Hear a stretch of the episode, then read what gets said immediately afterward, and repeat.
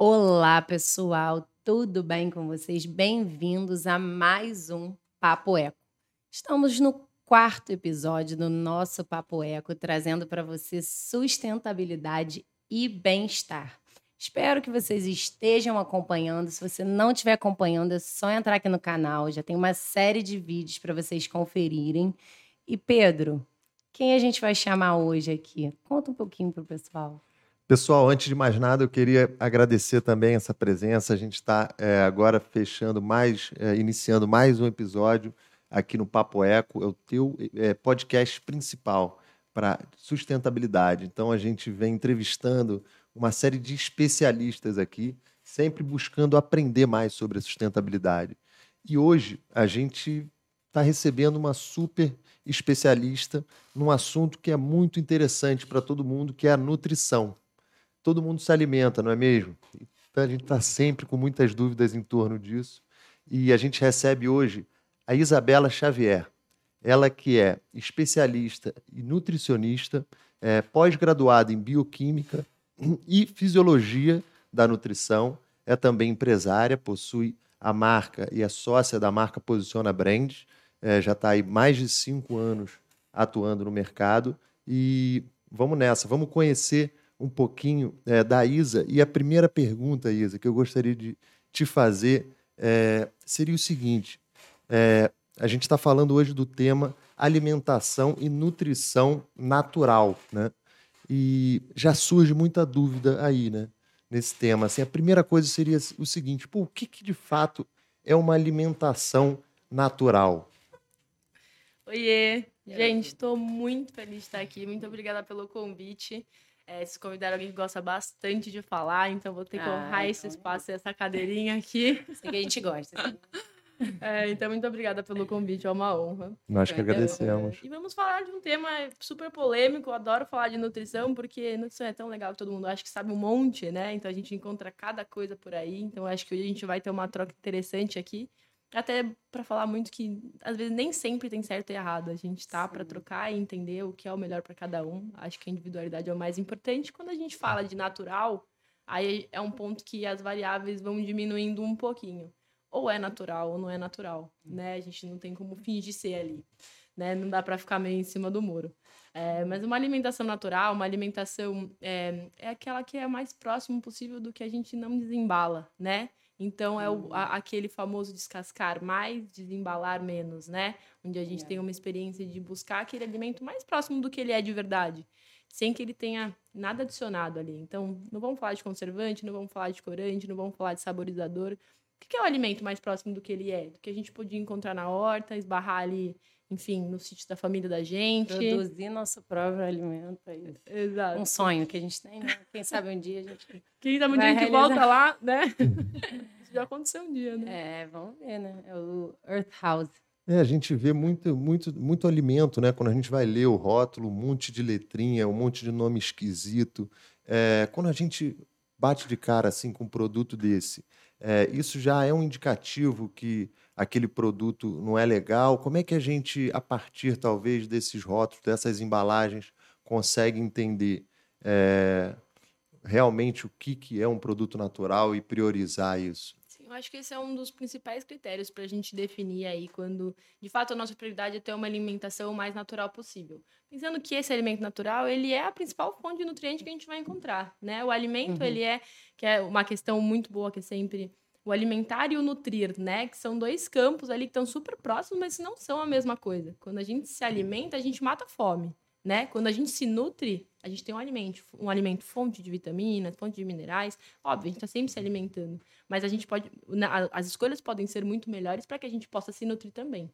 E esses alimentos, essas tabelas cheias de nome que a gente não sabe o que uhum. é, com, com códigos, parece às vezes, né, realmente um monte de código ali. É, esses alimentos, eles não são, eles não são alimentos muitas vezes, né? Eles compõem uma tabela de ingredientes que permitem que aquele produto fique pela, na prateleira ali durante três, quatro meses, que tenha um sabor irresistível, que você pode comer um, um zilhão, um caminhão daquilo, porque de fato é muito agradável o paladar, mas porque é, é, é químico, né? Ele foi produzido de uma forma a ser muito gostoso, uhum. a ser uhum. irresistível, a dar vontade de comer cada vez mais. Mas são alimentos que, quando a gente fala de teor nutricional, né, de densidade nutricional, eles são comprometidos, eles não entregam aquilo naquela experiência. Então, quando a gente quer buscar um alimento, buscar esse minimamente processado, né, que tenha quantidade mínima de nomes que a gente desconhece ou coisas adicionadas a ele. Que às vezes é aquela ida ao hortifruti mesmo. Uhum. Ali aqueles ali, eles estão um pouco ali é um comprometidos. Ambiente, ambiente seguro. É, a gente vai falar um pouquinho, acho que de agrotóxico aqui, uhum. de outras coisinhas também, para né, conseguir situar algumas coisas que, enfim, tornam um pouquinho menos seguros, uhum. mas com toda certeza. Quando a gente for ler uma tabela nutricional, dá prioridade sempre para aqueles que aqueles alimentos que a gente sabe identificar pelo menos o que é, né? Sim. Porque ali é, a gente está falando de alimento de verdade. Legal. E quando você, você fala de, né, de alimento natural, na, alimento in natura, né? Me, me vem à cabeça assim a importância da gente buscar cada vez mais essa, né, é, esse, esse alimento assim. E eu queria entender melhor, assim, até como uma consumidora, é, de fato, qual a importância do, do alimento natural? Quais os benefícios que ele, que ele traz para mim? Enfim, assim. Uhum. Ele, o alimento natural, Camila, é a principal forma que a gente tem de nutrir o corpo da gente, né? Uhum. Então, esses alimentos, é, tem a maior densidade de nutrientes. Então, é onde a gente encontra as vitaminas, os minerais. Eles também são fontes de proteínas, de carboidratos, de gorduras boas, né? Uhum. Então, são esses alimentos, estritamente, onde a gente encontra o que vai nutrir o corpo da gente. Então, se a gente quer envelhecer com saúde, se a gente quer, de fato, é, a nutrição, ela esbarra em milhares de, de, de benefícios para a nossa saúde intestinal, para a nossa saúde cognitiva, uhum. para uma boa performance esportiva né? Então, para tudo, né? A, com fome, que é até a questão do mau humor. Eu com fome sou horrível. É, não processo muito bem as coisas, me dá 15 minutos, me deixa comer alguma coisinha e a glicemia volta para o lugar, a gente consegue volta até oxigenar melhor. Uhum. Então, a alimentação natural, ela é o que provém ali os, os nutrientes para que tudo funcione muito bem. Os nutrientes, eles servem para isso, né? Bioquimicamente falando, Perfeito. eles estão ali para servir de substrato para que nosso corpo opere com uma máquina que ele precisa. E aí o exemplo que eu sempre dou até para paciente mesmo, é, a gente sempre tem maior cuidado com a gasolina que vai colocar no carro, uhum. às vezes, né, para beber o, o melhor tipo de álcool ali, porque aquele tem um gosto um pouco forte. Mas por que a comida da gente a gente não pensa isso às vezes? A gente vai estar tá ali dando o mesmo. Qual tipo de energia a gente está oferecendo para o nosso corpo? Será que é a melhor opção? Ou será que a gente está indo no que é mais rápido ali para matar a fome rapidinho? Verdade. Hoje em dia a gente está até comprando alimentos no posto de gasolina. Né? Então, assim, hoje as lojas de conveniência né, acabam sendo, trazendo muitos, muitos produtos, né? Que acabam sendo produtos é, que têm uma maior durabilidade, naturalmente trazem mais conservantes, né? Mas, pelo, pelo que eu já estou entendendo aqui, é importante a gente realmente dar prioridade para os alimentos que são do hortifruti, das feiras, né? E com isso a gente já consegue ir a caminho de uma direção de uma mais alimentação natural. mais natural. E aí uma pergunta assim que acaba surgindo seria o seguinte: a gente é, eu vejo que tem os produtos orgânicos, né? Os alimentos orgânicos e muitas das vezes isso envolve o agrotóxico, né? É, então, como, como numa feira ou numa, num hortifruti, assim, é, existe uma, uma diferença desse, dessa alimentação natural? É, alimentação natural é realmente 100% orgânico ou, é, enfim, livre de agrotóxicos? Como é que é essa visão? Você consegue explicar um pouco para gente? Eu acho que o mundo ideal seria esse onde todos nós pudéssemos encontrar alimentos orgânicos com uma demanda né, satisfatória e num preço super acessível, mas infelizmente esse não é o padrão que a gente encontra hoje.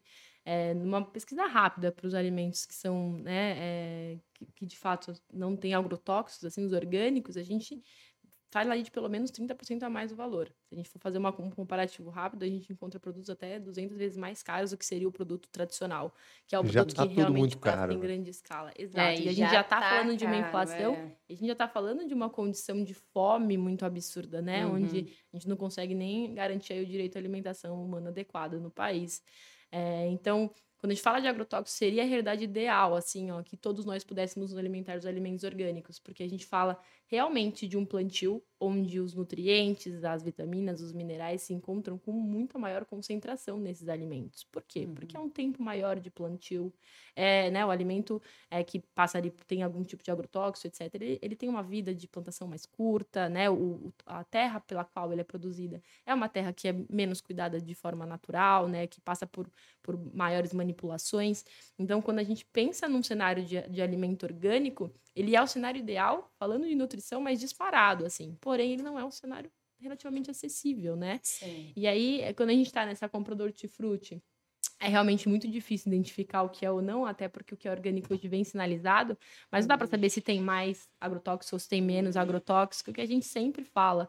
É, tentar escolher os alimentos da safra, né? Então, entender minimamente o que será que está sendo produzido agora pela terra, que não está sendo manipulado. Ah, legal. Né? Que é quando a gente vai na, no mercado e tem sempre aquele morango que parece que foi desenhado, nem parece que ele é de verdade, né? Parece que, enfim, é uma pintura, tamanho da, da cabeça, assim. Então, você encontra alguns alimentos e você fala, nossa, mas isso aqui tá muito. Aquelas Brilhante, maçãs né? brilhantíssimas, para estar tá encerada. Então, tem alguns alimentos, e até entra um contraponto de não querer consumir um, um alimento que tenha alguma, alguma fissurinha ou que não esteja tão bonito. Gente, os alimentos, eles, eles são os alimentos do jeito que eles são, né? Por que a gente não dá tanto espaço para eles e a gente quer aqueles que estão sempre mais brilhantes? Então, é um conceito até de dar um pouco de atenção para esse alimento meio sofridinho, que uhum. às vezes pode ser que seja um orgânico. Daquela hortifruti pequenininha que fica na esquina do bairro, assim, ó, que ninguém dá muita bola. Sim. Né? É, a, a, feira também, né? De A pequenos feira. produtores. Então, perto da minha casa tem até uma, uma feira que eu costumo ir. E eu acho que também é uma ótima opção, né, para quem tem perto de casa. Além de se ajudar alguém, você ainda compra um alimento que eu acredito, né, que seja. Né? Com certeza, com certeza, Cami. Aqui a gente entra em um outro ponto muito legal. É, os alimentos orgânicos, eles precisam, né, para que eles sejam de fato considerados orgânicos, eles precisam passar por um processo de fiscalização. Então, existem algumas, algumas agências que regulamentam, regulamentam esse processo. São poucas. Uhum. E acho que em 2018 a gente teve um novo processo, onde é, foram é, aumentaram-se as etapas para que pudesse ser considerado um produtor orgânico. Esse processo é caro. Então a gente tem uma série de produtores de subsídio por aí espalhados pelo Brasil. O pequeno produtor de verdade, aquele que vai Sim. plantar ali na terrinha dele, né? Que a gente sabe que tem um cuidado e ali um, um- realmente uma questão de sobrevivência que não está fiscalizado o orgânico porque isso é extremamente caro. E Sim. para ele ali, ele realmente quer só vender a mandioca, gente. Ele quer só realmente ali alimentar a família e É. sobreviver. Então, às vezes, e é isso, é, é local, é estar próximo. É realmente perguntar de onde vem. Às vezes, né, a Uhum. gente nem pensa nisso nessas grandes redes que a gente frequenta também. Então, por que não? Às vezes, dá, um, dá uma atenção ali para aquele hortifruti menorzinho, ou dá um pulo na feira, vamos ver como estão os alimentos da feira. É, e é isso, é encontrar mais sabor e mais teor nutricional, porque de fato esses alimentos eles são menos manipulados, eles passam por menos, por menos processos químicos ali. Pô, bacana. Então, parece que né, é realmente um desafio hoje, né? A gente conseguir se alimentar de forma 100% natural à medida que a gente pô, tem um acréscimo tão grande, né? 30%, que dado bacana. E, e, por um outro lado também, né? A gente vê que é, é um desafio também plantar em casa, né? Assim, dá vontade de, então, pô, pessoal, vamos então plantar. Eu mesmo, pô, já plantei bananeira, já plantei Abacaxi. Tô esperando até hoje ele dar, porque... é, abacate. Não deu, não vingou? abacaxi? Não, vai, demora um ano para nascer o... A gente plantou, cada um plantou um na sua casa. Um ano, é. cara, para comer um, um abacaxi. ano para comer um abacaxi. E ele é o pequenininho, que, né, que é o verdadeiro, né? Sem agrotóxico, sem...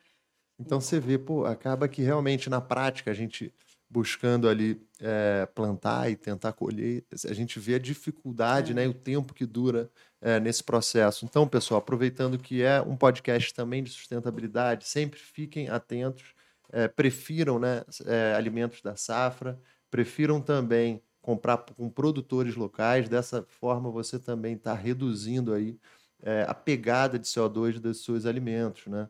É, e pelo visto também reduzindo é, o risco né, de, do uso do agrotóxico para esse, a- para esse alimento durar mais.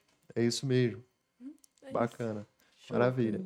E até aproveitando o gancho, né, e, e pensando aqui nos alimentos que eu consumo diariamente, eu queria saber, Isa, assim, se existe mesmo, assim, olha, três alimentos que a gente precisa tentar comer por, assim, ou por dia, ou no mês, ou na semana, porque assim, eu não tenho nem ideia de qual a frequência que eu tenho que comer esses alimentos. Se você tem alguma dica para dar para o pessoal que está assistindo a gente em casa, olha, aqui vai por esse caminho que você está no caminho certo. Existe isso? Show. Então, é, Vira e mexe, a gente fala que existem alguns alimentos que eles bombam, na, é o momento deles, e aí eles estouram e parece que eles precisam estar presentes em todas as condições, assim, né? Vou dar um exemplo aqui, foi o óleo de coco durante um período, uhum. que a gente na indústria acompanhou que tinha óleo de coco em cápsula, tinha o próprio óleo, né, em formato de óleo, mas tinha óleo de coco em todos os produtos de cabelo, em todos os produtos snacks. A tinha... gente fez um desodorante de óleo de coco. Verdade. Um natural. É.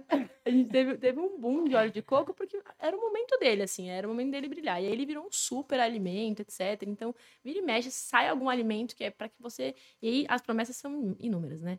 Se você quer emagrecer, vai nesse alimento. Uhum. Se você quer ter saúde, viver até os 150 anos, é esse alimento. Então, funciona para tudo. Funciona para tudo. O alimento é, putz, aí a gente volta aqui e fala, pera, né? O que, que a gente precisa de fato ali para ter saúde, para ter, né, para se manter saudável? O que, que o nosso corpo precisa? E aí, eu vou um pouquinho além também do que é um alimento e estruturar o que a gente chama de grupos alimentares ali, que são três. É, é fácil também. Né? Então, essa é a base do meu atendimento. Meus pacientes, no começo ali, eles precisam entender que, pelo menos três vezes, nas três principais refeições ao dia, eles precisam comer esses três grupos. Porque depois dali, se eles entenderem o que são esses grupos, eles conseguem fazer boas escolhas, né? Uhum. Então, que são os construtores, que a gente chama que são as fontes de proteína, né, que são as carnes, as leguminosas, os ovos, os leites, né, os uhum. derivados ali, então são as fontes proteicas, os energéticos, que são as fontes de energia, que são os carboidratos, então as batatas, os pães, os macarrões, os, né, arroz, os cereais que a gente uhum. fala, é, e os reguladores, que são as principais fontes de vitaminas e minerais, principalmente as leguminosas, hortaliças, as frutas,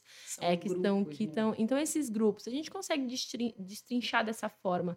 E a partir de então, conseguir fazer escolhas onde a gente consiga montar um prato com essas três opções, eu tenho uma, uma alimentação que a gente chama de qualitativa né? Então, é. óbvio, cada um tem uma porção ali do que deve comer de cada um, mas eu consigo colocar aquela qualidade naquele prato, naquela condição. Bom, uhum. hoje eu uhum. consegui oferecer para o meu corpo as proteínas, os carboidratos, né? Ele a gente tem as gorduras também, as vitaminas e os minerais de uma forma mínima. Né? Então, vira e mexe, a gente escuta em alguns protocolos muito loucos. Protocolo não, isso não é um protocolo, mas nessas mitos de dietas. Então, dieta do chá. O que uhum. você dá de, de densidade nutricional para o seu corpo tomando chá? Né? Você vai estar tá hidratando ele ali, fazer um montão de xixi. É, e quando é a dieta só da batata? Até onde que tá a proteína? Onde que, né? Onde está o resto dessa energia? Os outros, as outras vitaminas e minerais? Se a batata não é, uhum. não é uhum. capaz de entregar tudo aquilo. E a gente, nessas dietas de monoalimentos, que é só um alimento basta. Eu vou Sim. comer só esse alimento só até emagrecer tantos quilos. Eu, eu já fiz uma da dieta da fruta. Só comia fruta. Essa é gostosa, pelo menos. Pra mim tem é, umas são mais fruta e suco de laranja, baseado em nada, baseado na minha mente. Eu achei que... Sozinha, você nem viu uma blogueira fazer assim? Tem no Google ali, tem ali. Nem tinha essa opção, mas eu falei, ah, acho que eu vou comer fruta. Mas enfim, acho que é isso. É muito importante você passar isso pra gente, que eu nem sabia que tinham esses três grupos. Não sei se você também. É incrível. Então parece que assim, é, no final do dia não tem um alimento ou outro, né? É, é realmente assim, o grupo dos alimentos que vão fazer a diferença ali né, no, na hora da alimentação. É, em termos assim do que evitar, né? É, você teria assim é, alguns grupos que seriam importantes evitar, alguns alimentos específicos. Como é que é, você enxerga isso em ponto de vista nutricional? Tá.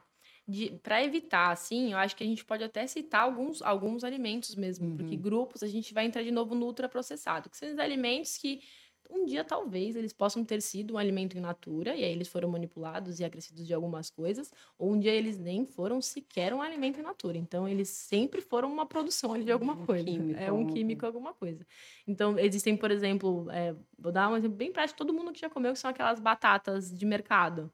Uhum. Ah, existem muitas daquelas opções que não tem batata.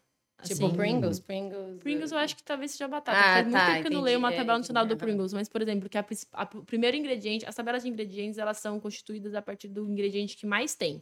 Então, por exemplo, se eu for comprar um suco, a primeira coisa que tem que ter ali é a polpa da uva, ah, etc. Uhum. Muitas vezes o que tem primeiro é água, ou talvez o que tem primeiro ali é açúcar, né? Dando exemplo do boa suco. Dica, uma boa Mas dica, quando a gente fala de disso. batata, por exemplo, muitas vezes é farinha de trigo.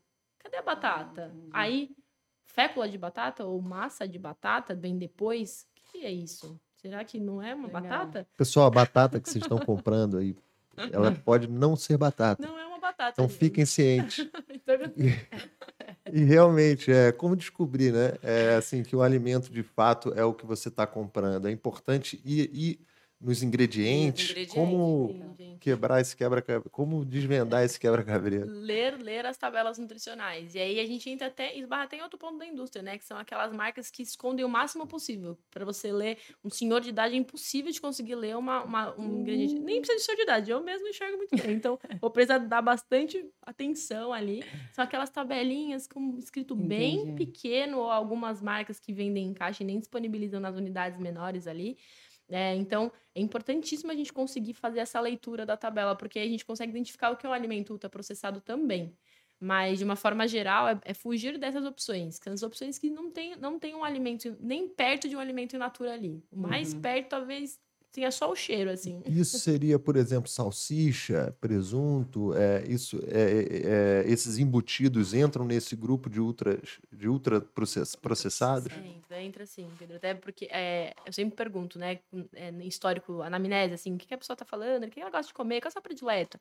Aí a pessoa fala salsicha. Eu falo, você acha que a salsicha se aproxima mais de qual carne? Né? Porque quando a gente fala de Uhum. grupos alimentares, ah, mas eu posso comer presunto? Essa é, essa, essa Clássica, frequência. assim. Ah, mas pode ser presunto? Aí É. eu falo, você acha que a gente consegue substituir, às vezes, um frango, se a pessoa né, é, come é onívoro ali, um frango por um presunto? Você acha que eles têm a mesma equivalência de nutrientes? Uhum. Eu posso trocar um pelo outro? A pessoa, ai, não, né? Ele nem tem gosto de carne, né? Eu falo, pois é, tá muito distante de ser uma carne. Um dia ele foi uma carne, talvez, um dia ele foi uma carne, não sei. Pode, Pode ser que sim. ser que sim, pode ser que não.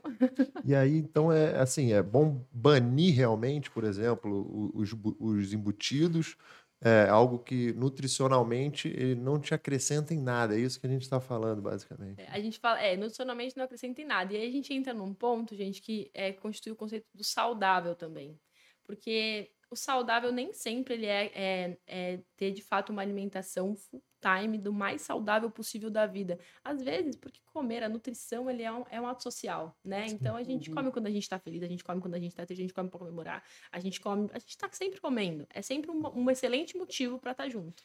Então, é social. E aí, às vezes, deixar de comer porque só tem aquela opção que tem um alimento ultraprocessado, Sim. ou julgar a pessoa que está comendo ultraprocessado, aquele momento, aquilo não faz parte da sua vida, aquilo não, é- não, não é parte da sua escolha diária, né? Mas às Uhum. vezes é, é uma opção, por que não também? Então, quando a gente fala do banir, excluir, eu brinco sempre com meus pacientes, quando a gente, eu coloco a restrição, se eu virar agora para você, Camila, como minha paciente fala, Camila, você não vai mais comer feijão por motivos que eu quero, tá? Uhum. Sem feijão, para sempre.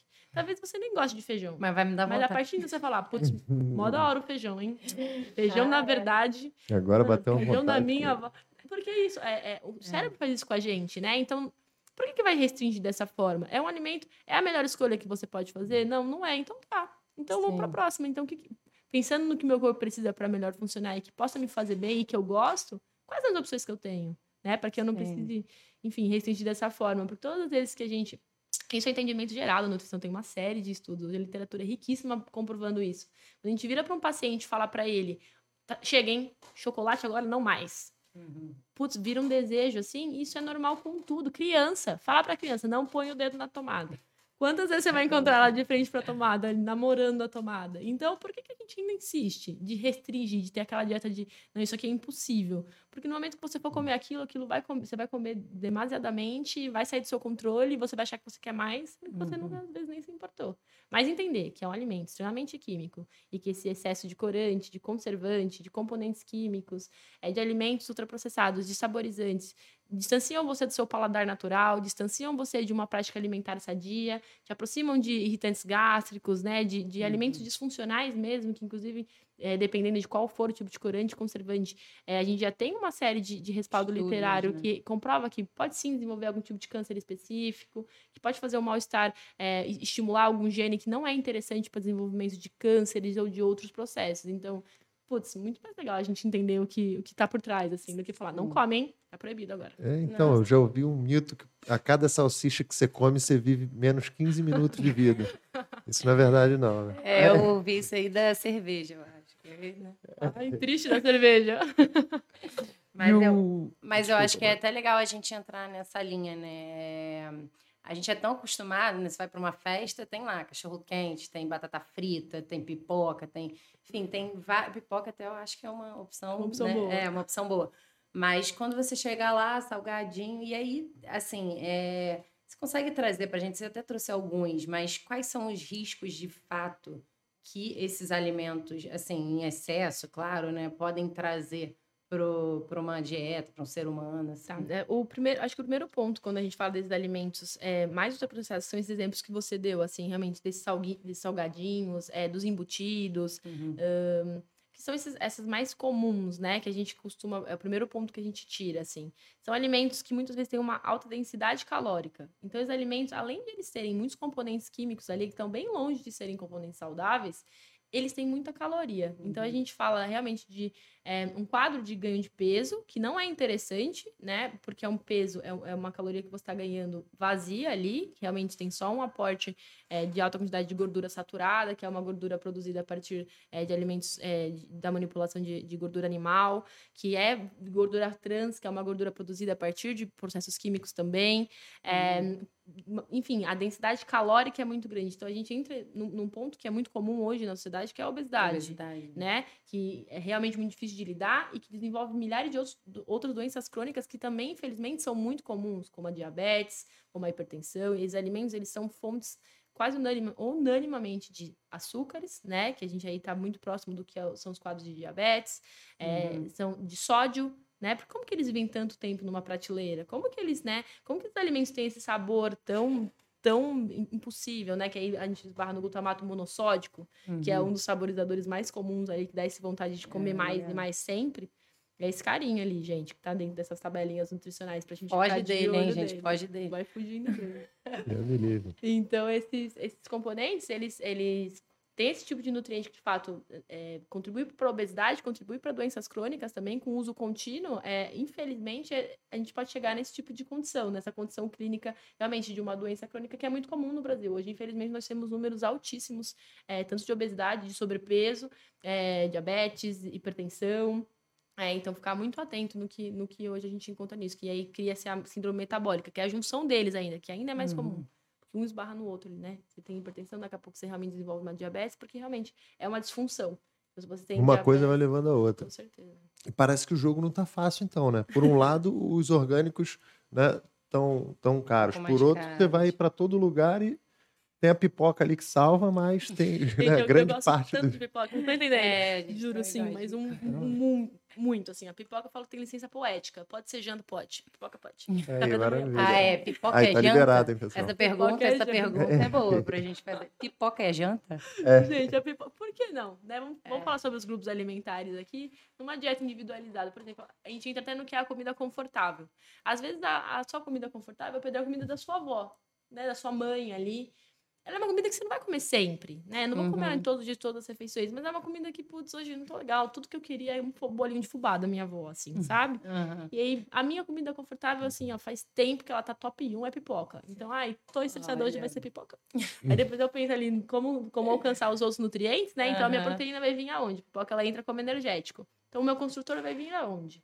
E aí eu vou comer uma frutinha ali, fazer alguma coisinha, talvez uma salada depois, né? Sim, Ou fazer, refogar uns legumes. Pronto, bati os meus grupos alimentares, porque aí eu mantenho pipoca na janta. Então, respeitar a individualidade, se é tão especial para a pessoa, e aí entra num, num, é, em um dos pilares para mim do atendimento nutricional e que às vezes, infelizmente, a gente não vê ser comum na prática que é o respeito pela pessoa como indivíduo na nutrição. Uhum. Então eu sei, eu como nutricionista sei o que é importante para ela a nível de nutrientes. Mas o que é importante para ela a nível social? O que é importante para é. ela a é. nível emocional? Né? Então é só falar que não, tira, acabou, não vai mais. Mas por que ser tão importante para ela? Eu não consigo ajustar isso dentro da rotina dela. Esse chocolate é tão importante. E eu sei que se eu falar que ela não vai comer a compulsão depois pode ser diferente, não talvez uma compulsão, mas a vontade de comer muito mais vai ser putz, potencializada ali. Vamos colocar o chocolate. o balde da dieta. Consigo, é, consigo calcular um chocolate. Vamos ser felizes com chocolate. Tá? Então, nesse momento, estratégico. Come os 3 quilos de chocolate. Come seus 3 quilos de chocolate. Não pode. Uma barra por dia. Uhum. Então, dá pra gente né, respeitar essa, essa vontade, essa, esse, esse histórico alimentar. Né? Antes, da, antes de você encontrar uma nutricionista, Você já se alimentava ali, que foi o que o Pedro falou no comecinho, né? Uhum. Todo mundo se alimenta, é um assunto comum a todos. Antes Sim. dali, você já se alimentava. Antes de você pensar, talvez, ter uma desnutrição, antes de você pensar em fazer uma dieta diferente, né? Que exclua alimentos de origem animal, antes de você pensar numa dieta é, em alguma coisa que te faça mal, descobrir uma intolerância alimentar, uma alergia, você já se alimentava ali. O que, que você gostar, o que, que você gosta de comer? O que compõe essa Sim. alimentação? Isso vale para a pessoa que está nesse, né, em uma dessas descobertas, para pessoa que quer emagrecer, pessoa que quer ganhar massa muscular, para pessoa que quer entender por que, que ela tá tão indisposta. Uhum. Então, tem uma pessoa que se alimenta ali, sempre se alimentou. Por que a gente vai pegar a dieta da blogueira e descobrir o que, que a amiga faz, sendo que ela ali já sabe o que É, ela faz? ela quer, o que ela quer, né? É. Faz. E a gente está falando muito sobre é, o que comer, né? E uma dúvida até que, que eu tenho, que eu acho que é uma dúvida que devem te, faz, devem te fazer essa pergunta direto, é assim, quantas vezes eu preciso comer? Existe isso, assim, é de fato, eu tenho que fazer três refeições por dia, ou não, tem que comer de três em três horas, ou, né, são tantas coisas que a gente escuta. Que, A maromba é de 3 em 3 é, horas. né? com ovo Senão e... não cresce, não cresce. É igual postar foto na academia. Não postou foto na academia, hoje não tá Não, pago. não cresce. Não vai crescer, gente. É Sinto isso, muito. é. É, esse tempo, Cami, é, é um outro ponto que eu acho muito importante, assim, que é a percepção alimentar. Então, quando alguém vira pra você e fala, você tem que comer de 3 3 horas. Será que você tá com fome pra comer de 3 3 horas? Legal. Ou alguém te falou que você tem que comer, então vou comer, vou comer. Ih, gente, tá dando hora de comer, hein? Alarme. nem tô com fome, né? Então, realmente, em alguns casos, é, vou dar exemplo aqui de atleta de alta performance, tem que comer aquela hora. Porque depois ele vai treinar durante três horas ali. Se ele não comer ali, ele não vai conseguir até o final das 24 horas do dia dele, que é pouca, porque tem atletas que às vezes a gente termina um planejamento alimentar ali, eu falo, como é que eu vou fazer para inserir isso dentro desse período de Uhum. tempo, para conseguir alcançar aquela quantidade de comida. Mas para muitas pessoas, gente, é simplesmente escuta o seu corpo, né? Então, um dos primeiros exercícios que eu faço em consultório também, e aí, né, parece maluqueira eu falar, você vai perceber se você tá com fome ou não. Se o que você tá comendo tá te saciando, ou se você tá comendo porque tá muito gostoso, ou porque você Uhum. quer muito, que é a percepção dos tipos de fome. Então, vários tipos de fome. A gente tem a fome fisiológica, que é aquela que a barriga ronca. Sim. Você fala, putz, tô com fome. Aí você percebe que a última vez que você comeu foi ontem. Né? Você fala, ai meu Deus, fome, que é a fisiológica, a barriga vai roncar mesmo. Ela tá vazia, ela tá pedindo por algo ali. Tem a, a vontade de comer. Então, essas duas são as principais que eu separo aqui. A vontade de comer, que é a fome específica também, elas são meio diferentes, mas às vezes eu junto tudo, que é quando ela tem cheiro, ela tem forma, ela custa Uhum. R$ 3,50 na padaria. Você sabe exatamente o que você quer. É o chocolatinho. o chocolate. É, não, ela tem, ela tem odor, ela tem paladar, você sabe o que É. é, que é a forma específica. Você não tá com fome naquele momento. Você pode ter acabado de, de comer uma- um pratado de feijoada, seja lá o que for. Mas você quer aquilo. Então é uma forma, é uma forma que tá muito clara na sua cabeça. Então, Uhum. essa questão do tempo, eu não tenho como, por exemplo, passar uma dieta, prescrever uma dieta para os meus pacientes, que é uma questão que eu, eu deixo muito claro, se eu não entendi como é a sua fome e a sua saciedade. Quanto Uhum. que você entende que é a porção que vai matar a sua fome para você? Se para você Sim. você realmente come porque te- foi ensinado a fazer isso. E aí vem até uma questão, o Pedro tá com um bebezinho novinho, que a Sim. gente fala de, de- da, É, sim. nutrição, da nutrição infantil, né? Que é aquela coisa do vai raspar o prato sim. Às é vezes, ok, a criança pode te distrair, ela quer brincar, só que ela tem fome, né? E ela também mata a fome dela. Então, às vezes, ela não tem mais fome. E a gente tá lá com a criança pequena. Vai comer até o fim do prato, vai raspar o prato. E a criança tá, "Meu, mas eu não tenho mais fome, tá passando mal. Eu né? quero saber depois também sobre, né, obviamente, alimentação infantil. É, mas antes disso, eu tô com uma dúvida aqui, né? É, eu tô vendo que realmente assim a gente é, tem um desafio no que tange pô, alimentação, nutrição, mas tem um, um- um prato popular, né? Talvez o prato mais popular do brasileiro é aquele arroz, feijão, uma proteína, né? Às vezes uma batata frita. É, esse prato, co- como é que é ele nutricionalmente, assim? Tem algo que você retiraria desse prato, você colocaria? É, como é que é a sua visão É, disso ele, aí? vem, ele vem com uma saladinha também. Ele vem com né? uma É, salada, mas é essa questão, é isso que eu ia falar. Mas a porção é de batata frita ou de salada? Ah, é. Porque às o PF vezes os dois, mas às vezes manda escolher. é verdade. Mano, escolher. Tira a batata frita, pessoal, Não, e e que bota a decisão saladinha. difícil, né? Que saia justa. E aí, uma batata frita ou uma salada? É, E se a batata nem for uma batata? E né? se a batata nem for uma Aí ele batata? Gente, sim. Eu tenho uma amiga que morou comigo durante um tempo e ela sempre falava isso. Ela, depois que ela descobriu que as- às vezes as coisas não são as coisas que que parecem ser, ela sempre falava: eu olho a tabela, se tá grande, eu falo, não é. Não. E aí ela nem, nem passa mais tempo ali. Mas sobre o, o, PF, né? O nosso tradicional prato brasileiro, essa composição, gente, ela é riquíssima em nutrientes. E assim, se a cultura, se a nossa cultura se baseasse só na, na alimentação de um arroz com feijão, com uma proteína ali, uma saladinha, a gente entrega ali, porque a gente uhum. tem a uhum. proteína como um potencial uhum. construtor ali. É, para os pacientes que, inclusive, não comem carne, o arroz e o feijão, a gente fala que monta-se uma proteína completa, que é a uhum. leguminosa e o cereal. Então, os uhum. aminoácidos que faltam na, no cereal e que faltam no, na, na, leguminosa, eles se completam. Então, os que faltam em um, tem no outro. É, então, legal. a gente, sempre que junta um cereal e uma leguminosa, a gente tem essa formação da, prote... da proteína completa, né? Uhum. É, de, de alta absorção.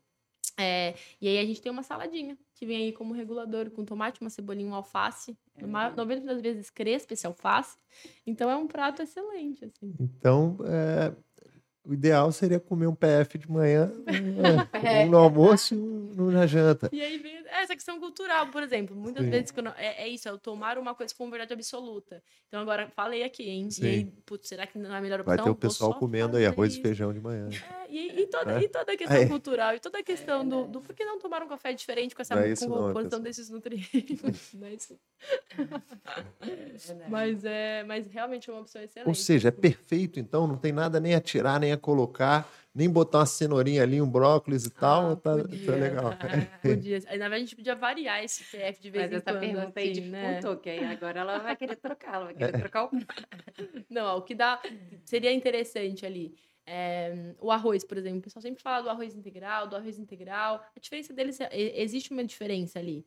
Mas Dá para ter os dois numa dieta saudável também. Dá para comer o arroz branco e no dia comer o integral e tá tudo sob controle também. É mais sobre a variação desse prato. Então, vamos com... É, esse é um PF, arroz, feijão, saladinha e bife. Amanhã pode ser frango e amanhã ao invés do arroz pode ser é, uma quinoa e ao invés do feijão ali, a gente pode tentar um grande bico e a salada, hoje será que a salada pode ser de repolho? Eu, eu mantive a mesma estrutura. E eu mudei ali quais são os micronutrientes que estão presentes naqueles pra, naquele prato. Então, as vitaminas e os minerais são diferentes.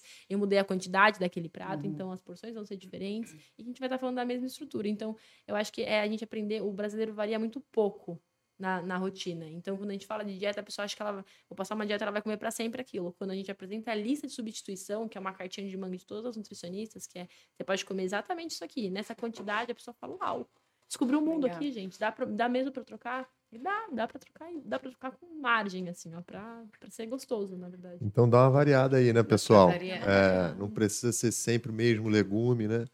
E aquele lance do prato colorido, né? Eu vi muito isso, assim, seu prato tá colorido é porque ele tá saudável. É, isso faz sentido? Faz, faz, Pedro. Os pratos coloridos, né, eles têm uma série de, de nutrientes, a gente até nomeava esses nutrientes, assim é, na universidade. É, esses, é, quanto mais colorido esse prato, é, não estou falando de cores de verdade, tá, gente? Não estou falando de uhum. corantes artificiais aqui. Ele, a gente entrega uma variação de, de, de, vitaminas, de nutrientes mesmo, por exemplo. A vitamina A é uma vitamina característica de cor vermelha. Ah, então, legal. a gente encontra bastante licopeno, a vitamina A, retinol, etc. Nutrientes que fazem muito bem para a saúde ocular, é, para pele, em alimentos que são vermelhos, né? É, o amarelo a gente também encontra o beta-caroteno ali, uhum. que também são vitaminas que fazem bem. A cenoura. É uma carioca, bronzeada. O bronze também, né? Dica pro verão já, pessoal. Pena que tá fazendo frio, não tô, né? É, aqui tá bem estranho esse clima do Rio aqui. Mas aí que tem que é, é, é, realmente consumir vitamina D, né? Não sei, eu tô com uma ah. pergunta mesmo, porque eu fui pro sul e tô morando um período lá e me colocaram essa questão, né? É, que seria importante avaliar se é necessário, como né, ficar muito menos exposto uhum. ao sol, complementar a dieta, por exemplo, em torno de vitamina D. A vitamina D, gente, ela é um tabu incrível, assim. E aí entra até numa questão de, infelizmente, às vezes, a alimentação não ser suficiente. Uhum. Né? E aí a gente entra na, no, no, que às vezes a indústria pode fazer pela gente ali a nível de suplementação. A vitamina D, ela é uma, uma, um hormônio, né? A gente produz, então, a vitamina que nosso, nosso próprio corpo produz, é, mas que ela precisa de exposição solar. Então, se a gente tira o Pedro do sol, a gente limitou essa produção, né? Sim. Fica um pouco mais difícil ali de conseguir produzir essa vitamina D a partir de, de nenhum sol, né? É, e a alimentação hoje, a gente não consegue encontrar a quantidade de vitamina D ideal via alimentação. E a vitamina D é uma vitamina muito importante. Ela participa de muitos processos de densidade óssea, ela participa de muitos processos de, de, de energia mesmo, de disposição. É, de questões psíquicas hoje, que imunidade, atua diretamente na imunidade. Então, a falta de vitamina D, ela realmente é um fator de, de desnutrição ali, é um fator de então, disfunção. É importante quem não está acostumado, né, a, pegar o sol. A... Sim, é muito comum nos países ocidentais, assim, é, que são muito frios, né, uhum. a deficiência de vitamina D, justamente porque a gente esbarra na, na, questão de não conseguir produzir. Nós ainda somos um país tropical, de fato tem um dia ou outro uhum. frio ali, mas nossa exposição ainda acontece, mas aí entra em outros pontos. Então, é, a maior produção de vitamina D é a partir da exposição de grandes ossos. Então, quem toma sol no fêmur, né, que é o maior osso Sim. que a gente tem uhum. difícil, ou, e não pode ter produção solar, então a produção UV que a gente passa no nosso protetorzinho diário, isso também inibe a produção. Uhum. Quanto tempo a gente passa no sol sem ser o sol que é o sol perigoso ali, né? Que realmente tem os raios UV que podem fazer mal, né? Que é o sol do meio-dia, etc. Ali. É, tem, tem um horário certinho, agora eu não me lembro, mas é começo do dia e final da tarde, que são os horários ideais para se expor ao sol. A gente toma só esse horário. Hoje, dentro do escritório, dentro da rotina moderna de trabalho, etc., é muito privilegiada a pessoa que consegue, inclusive. Então, os hábitos, no final, assim, eles podem influenciar como a gente se alimenta ou deixa, de, como a gente tem que se alimentar ou se nutrir. Sim. Né? Isso pô, acaba dando um, um gancho bacana, porque, pelo visto, assim, se você pegar sol, você não precisa ingerir, talvez, vitamina D ou enfim. Não, é, atenção. Quais tipos de hábitos assim que eles acabam complementando assim a nutrição? Tem alguma outra coisa assim além de é, pegar um bronze, pegar um sol legal e tal, que possam assim contribuir, né, para uma nutrição adequada? Tem, tem super, Pedro. A gente fala muito da atividade física. Então, a atividade física e a nutrição, eles, elas são aliadas ali. O educador físico é um dos nossos melhores amigos uhum. ali na prática diária. É, né, os dois caminham muito juntos. É, quando a gente fala de hábito saudável mesmo, então, a, a praticar atividade física, né? Não, é, sair do estado de inércia, sair do sedentarismo, principalmente para quem é sedentário, achar uma atividade que gosta de fazer, principalmente para quem tem doença crônica, né? Então a gente melhora muito é, os controles glicêmicos com a atividade física, com melhora da, oxi, da, da oxigenação a gente melhora, enfim, não, não tem, é, realmente, atividade física, ela está muito bem associada à nutrição, eles caminham, caminham assim, muito bem, assim. Uhum. Outro ponto, gestão hídrica. Gente não tem como falar de nutrição sem falar de água. Eu costumo dizer que água não é negociável. Água não é negociável. Eu negocio o seu chocolate, eu negocio uhum. a cerveja, tá? Deixa eu entender onde, onde cabe essa cerveja. É, mas a água, a água é 70% do corpo humano. Como que a gente não bebe água, né? E hoje a gente tem uma limitação em gestão hídrica danada. A galera não gosta de beber água, não gosta do gosto da água. A gente escuta de tudo hoje. Realmente porque perdesse o hábito, né? Na correria do dia a dia, você não, você não dá atenção para beber água. Uhum. Então... É importante ter uma garrafinha, né, do lado o dia todo. Pra ficar Atenção para aquela garrafinha, porque ela realmente vai contribuir ali para um bom funcionamento intestinal. Tem muita gente que tem dor de cabeça e que nem chunque a água, gente. Então, aumenta ah, a ingestão hídrica. Tenta. E, e, outra, né? Não é tomar um litro de água em um momento só. Só vai fazer uhum. xixi. Seu corpo não tem capacidade de absorver tudo aquilo de uma vez. Ah, meu Deus, eu sou dessas. Beba. Cinco horas da tarde, você eu bebi água hoje. Bebi água, beber água. Gente, beber água, bebe ao longo do dia, né? Para realmente ter uma pele hidratada, para realmente se manter hidratado, para que seu corpo consiga fazer o realmente tudo que ele precisa fazer nessa renovação é, de, de sangue de água no corpo, né? Enfim, é super importante. E sol. Sol é sol ajuda muito. Sol é super importante. A ah, de vitamina D. Sol é, é, é um, um, um, auxilia nesse processo de energia, né, que a gente tem. Então, uhum. a famosa fotossíntese. Bom, Isa, muito legal você tocar nesse assunto da água, né? E eu lembrei aqui e teve uma época que eu baixei um aplicativo e ele até falava assim: é, ah, você tem que beber água agora, beber água agora, agora.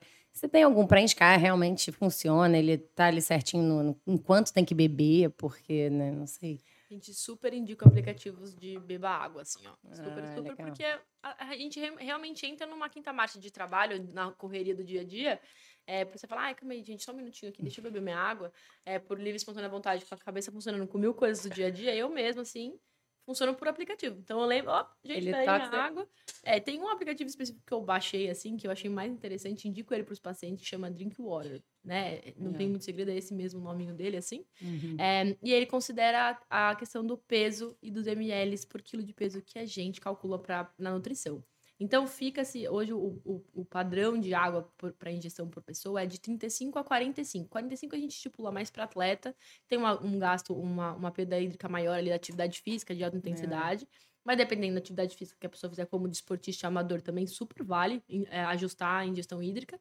Mas 35 ml por quilo de peso é o ideal ali. Então, pessoal, façam ah, essa conta. É, não é nada então de 2 litros, que a gente ouve não, muito, né? 2 é litros. Assim, todo mundo tem que tomar. Não, não, não. Cada um tem que tomar de acordo com o seu peso.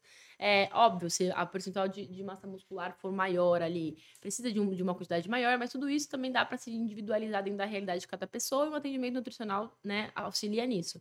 Mas é sempre uma, uma questão, porque as pessoas se, elas se surpreendem, né? Com a quantidade de água que elas precisam tomar Legal. e que, na maior parte das vezes, encontram-se muito distantes, assim, que hum. precisa. Legal. E, e até você falou, foi água, é, exercício físico, que eu tô decorando aqui para levar para a vida, né? E, e, sol, né? Solzinho. Mas o, o, sono também, porque eu já li um pouco sobre isso e é verdade, se eu dormir bem, eu Total. É. total, total. O sono, ele com certeza é, é, um, é um ponto ali é, em relação à perda de peso, à qualidade, é, até a mesma fome, ela é modulada pelo sono também. Então, a gente tem hormônios ali que podem aumentar ou não essa, uhum. essa, essa vontade de comer. É, a gente se distancia um pouco ali da, da questão glicêmica também. Mas o sono ele é muito importante. Então, para o ganho de massa muscular, para perda de peso, tem muito paciente que busca hoje, fala muito sobre emagrecimento e nutrição, né? É um tema muito Legal. comum. As pessoas costumam buscar muito mais atendimento nutricional para essa finalidade hoje. É mais comum. É, mas não tem como a gente chegar ali no, no limiar de, de, ganho de massa muscular, que é importante, de, de perda de peso, a gente não conseguir um, uma boa noite de sono, um descanso ali. O ciclo circadiano, que é isso que faz a gente acordar e dormir ali, ele regula muita coisa para o nosso corpo funcionar de forma ideal. Então, muitas vezes, essa uma forma, a, quando a fome está assim, exacerbada mesmo, uhum. é, o cansaço está fora da curva, a gente pode tentar ajustar energeticamente na alimentação. Mas se você não está dormindo, não, não tem carboidrato que dê conte, não tem nutriente que dê conte de fazer com que você tenha é, uma boa capacidade cognitiva para fazer o seu trabalho, para estudar o que você precisa, para conseguir fazer uma atividade física de qualidade.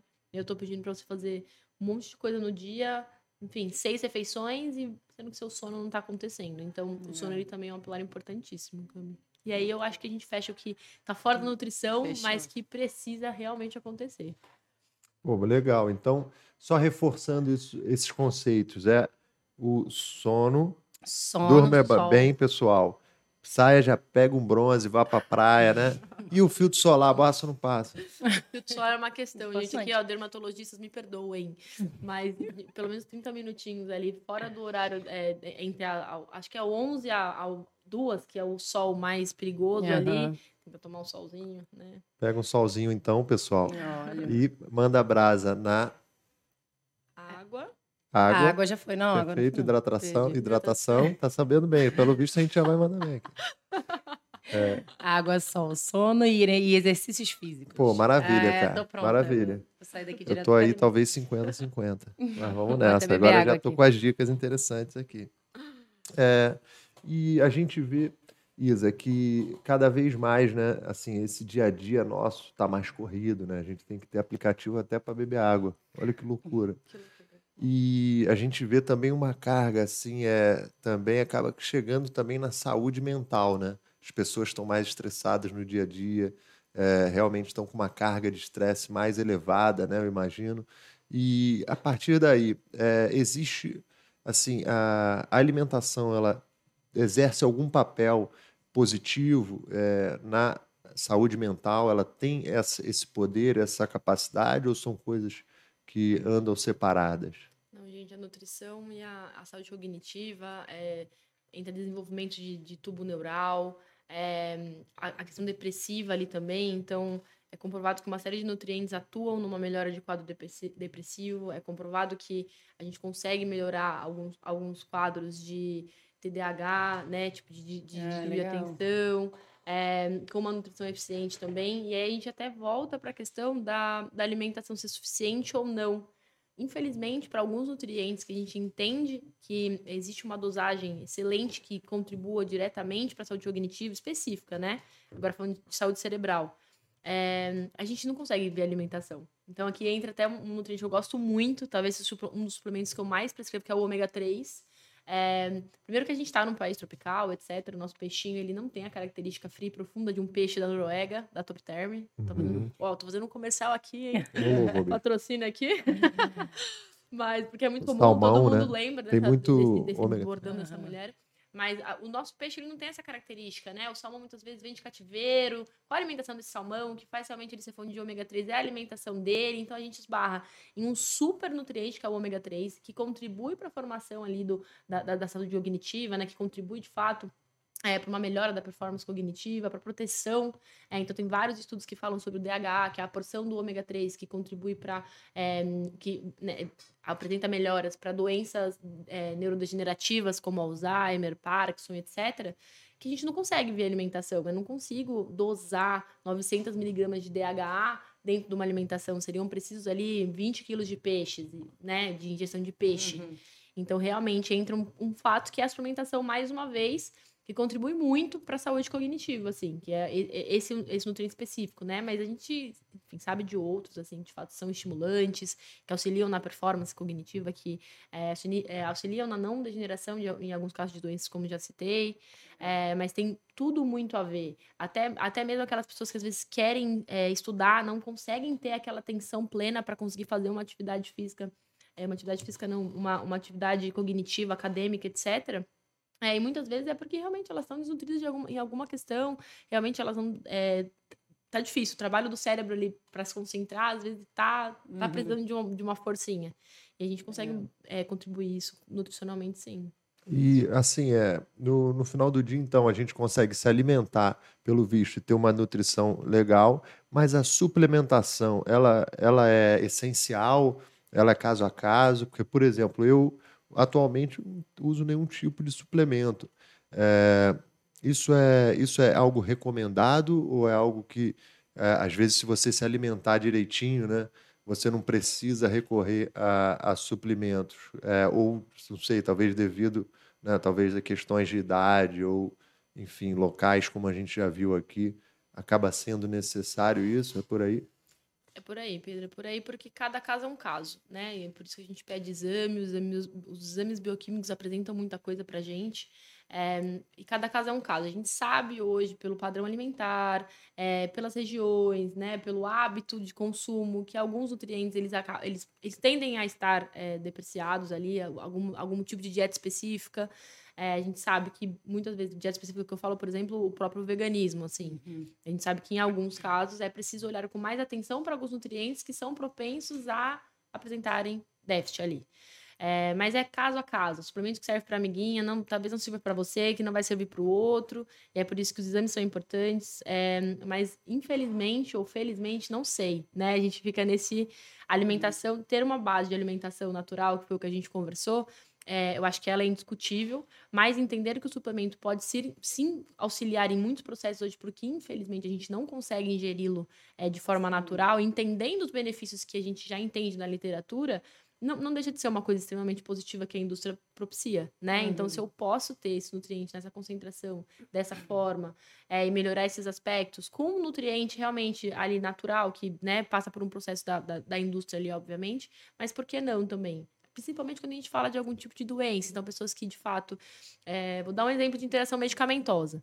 Então, é muito comum algumas, alguns medicamentos interagirem com o cálcio. Cálcio é um nutriente super importante. Uhum. É, essa interação, ela pode causar realmente alguma desmineração óssea. Então, se a pessoa tem, principalmente mulher, né? Porque mulher... É, a gente já tem uma propensão a, a absorver menos cálcio, é, toma anticoncepcional muito cedo, ansiolítico, milhares de outras questões. A mulher tende a ter uma densidade óssea é, menor do que o dos homens, por exemplo. É, e a gente tem esse cenário, uma suplementação de cálcio super interessante para a mulher, porque às vezes é difícil bater essa suplementação, essa quantidade de cálcio numa dieta tradicional. Uhum. Então a gente já observa um quadro clínico de uma pessoa que já existia antes da nutrição. Então a gente volta naquilo que eu já falei. Você já existiu ali no seu hábito alimentar. Então, você mesmo pode me dizer, talvez, com que eu tenho que ter mais atenção ali no seu, no seu recordatório, no que você nunca comeu. Então, a pessoa. O que, que você tem aversão? Nossa, eu nunca na minha vida tomei nenhum tipo de derivado, não gosto de vegetais verdefolhosos, eu vou olhar por causa dessa pessoa. Eu nunca na minha Uhum. vida comi nenhuma fonte de, de, de ferro. Não como carne, carne vermelha, não como leguminosas, não como verdefolhosos. Tá, gente? Vamos olhar aqui pro Já ferro. acende uma luzinha Já, a gente já ali, consegue é. identificar. Legal. Então, cada caso é um caso. O indivíduo ele é muito rico pra gente Uhum. falar que todo mundo é igual. Legal. E é assim, é, até falando sobre suplementação, né, e falta de vitaminas, me faz pensar um- uma coisa que eu li que até um dado interessante aí, 15 milhões de brasileiros hoje se declaram vegetarianos e isso é quase 8% da, da população. Uau. E, e assim, é, dizem né, que quando você não come carne, você tem um déficit de vitamina B12. Me corrija se eu estiver. Tá certo. Mas assim, é, existe isso de fato? É, como é que funciona para quem é vegetariano, geralmente? O que, que você indica como nutricionista? A vitamina B12 ela é uma vitamina presente estritamente em alimentos de origem animal. Isso não é porque Deus escolheu eles e falou, assim vocês. É porque ela é produzida a partir de uma atividade bacteriana que acontece estritamente nos tecidos animais mesmo. Então, quando a gente tem a restrição desses tecidos, que são as carnes que a gente consome, Uhum. ou até mesmo os, os lácteos, eh, os ovos, a gente para de ingerir aquela vitamina naquele formato, né? Hoje a indústria propicia aí uma série de, de opções que são fortificadas com a vitamina B12, eh, mas ela é um ponto de atenção, sim, para esses casos. Só que a- eu sempre falo sobre a B12 em outros contextos também, Cami. Porque hoje a gente tem um quadro exacerbado de deficiência de B12 e que não está associado ao veganismo e ao vegetarianismo. Né? Então, o veganismo a gente Uhum. fala de uma restrição total ali, então a observação de- deve se olhar com ainda mais carinho. E a deficiência de B12 ela leva a um quadro de anemia, a deficiência de B12 ela leva a comprometimento de quadro cognitivo. Então, é um nutriente que em falta compromete muito a saúde, com toda certeza. Mas tem milhares de pessoas que comem carne, que são onívoras, que a gente faz medição de B12 e a gente entende hoje que tem uma deficiência ali, justamente pelo processo de eh, eh, agropecuário que a gente tem, justamente pelo processo de armazenamento. É, é difícil de entender, né? O- Uma série de antibióticos que são utilizados hoje também nesse processo dentro da indústria que a gente, que a gente hoje consome. Então, tem várias questões que entram nessa, nessa, nesse, nesse, nesse cálculo, né? Nessa equação.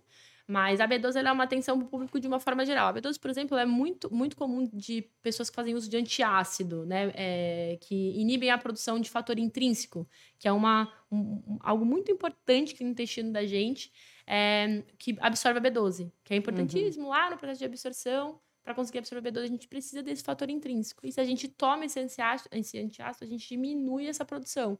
E as pessoas, elas super. E aí a gente linka o antiácido com o quê? Com a rotina que a gente tem hoje em dia, que é uma rotina Sim. corrida, estressante, que as pessoas tomam porque dá aquela gastura no estômago. E aí eu vou E tomar você um pode dar até algumas, alguns nomes de antiácidos, assim, para quem está assistindo, até se localizar. Você pode ter localizar. uma dessas. São os famosos ozóis, né? Então, pantoprazol, omeprazol, essa Uhum. família do ois aí no finalzinho. é, Depois carregam- de ir pro churrasco e tomar aquela cerveja, toma um omeprazol. Tem um primo meu que eu não vou falar o nome, mas que E aí, Deixa tipo quieto, assim, deixa é, e, muita- e muitas vezes as pessoas tomam esse antiácido, claro, por uma questão de estresse, ou elas têm uma intolerância a algum nutriente específico e não Refluxo, sabem, né? refluxo. E aí, que pode ser uma intolerância, pode ser alguma questão alérgica a algum alimento que não, não sai da rotina, que não conseguiu observar. E aí, é, não, não é só isso, né? Então, a gente consegue esbarrar ali no, em deficiências nutricionais que estão muito próximas. Então, deu o exemplo do cálcio, agora a gente tem o exemplo da B12.